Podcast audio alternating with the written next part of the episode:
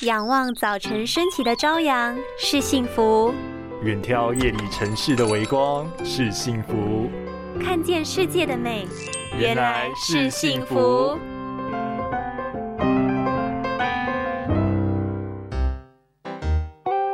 哎，你知道为什么揉眼睛会痛吗？啊，揉太大力吗？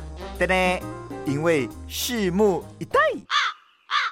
来人呐，把他拖出去！每个人多少都会有无意识揉眼睛的时候，但这样的动作会给角膜和结膜压力，进而可能造成伤口。此外，手上的细菌也可能在这些动作中入侵，造成结膜炎等疾病。尤其在疫情期间，揉眼睛也是染疫的风险因子之一。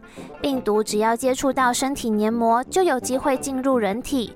除了增加染疫风险外，揉眼睛也会导致散光增加。眼袋增生导致感染、角膜、视网膜受伤，特别是儿童视力发展尚未稳定，更需要多加注意这个习惯。